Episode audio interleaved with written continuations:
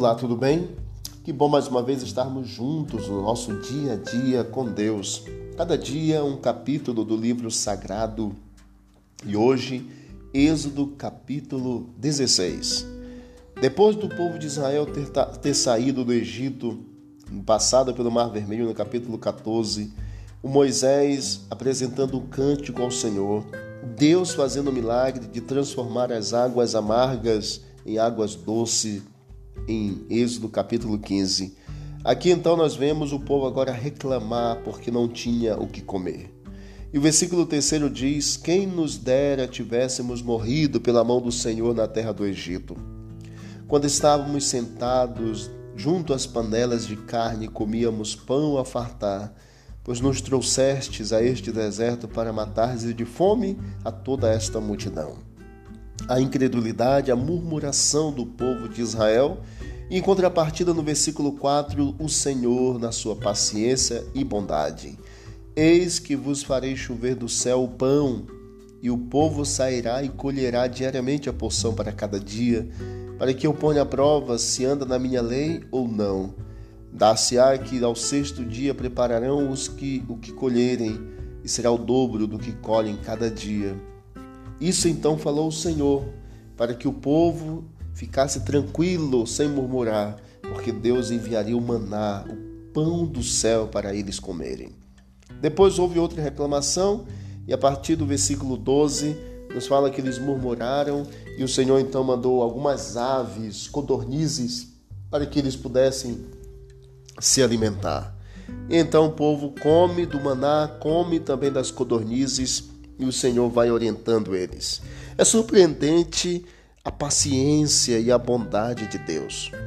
Deus foi muito paciente para com seu povo escolhido nos casos de murmuração.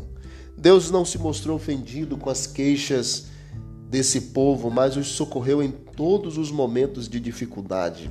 Deus reconhecia que a mente deles ainda era escrava e que sua fé não estava desenvolvida ainda.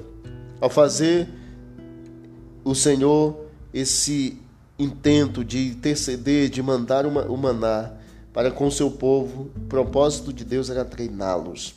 E o fenômeno descrito em várias passagens bíblicas não pode ser explicado a menos que seja apontado como um milagre. Deus enviando o maná como um milagre.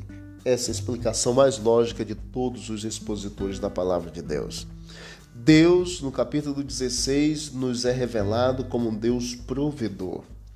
Deus provê para mim, para você, aquilo que precisamos para termos diariamente como alimento em nossa casa. O Senhor é muito bondoso e paciente, por mais que a gente reclame, por mais que a gente murmure, não sejamos gratos por aquilo que nós já recebemos. O Senhor tem mostrado para cada um de nós o seu cuidado infindo e dado sustento para cada um de nós em cada momento. Eu mesmo sou prova de que o Senhor é um Pai cuidadoso, um Pai que nos ama nos mínimos detalhes e que se apresenta para cada um de nós de uma forma impressionante. Vou contar para ti um testemunho apenas.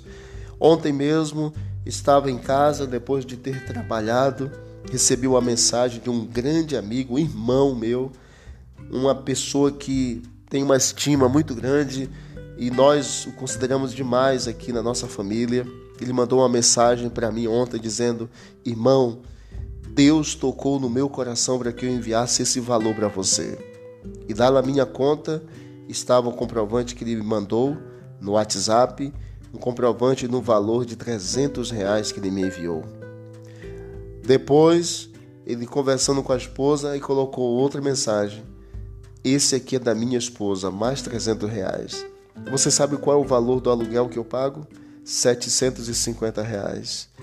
Hoje eu vou sair para a batalha e vou conseguir o restante do valor do aluguel, porque Deus provê para cada um de nós aquilo que precisamos. Eu quero dizer para você nesta manhã, creia no milagre, creia no poder, creia no cuidado de Deus, creia na manutenção de Deus para você. Ele é um Deus de amor, é um Deus cuidadoso, é um Deus que nos ama, que nos dá o maná, que nos dá o alimento diário e o sustento para sermos gratos a cada dia. Que Deus abençoe a sua vida, que Deus abençoe a sua família. Seja grato e receba de Deus a bênção a cada dia, em nome de Jesus. Vamos orar? Obrigado, Deus, porque tu, te, tu és um Deus de amor e um Deus de cuidado para com cada um de nós. Continue provendo para nós nesse mundo tão difícil, Senhor, o que precisamos para vivermos bem a cada dia. E derrama a tua bênção sobre cada ouvinte, sobre cada um de nós é o que te pedimos e te agradecemos em nome de Jesus. Amém. Que Deus abençoe você e a sua família pelo poder dele em nome de Jesus. Amém.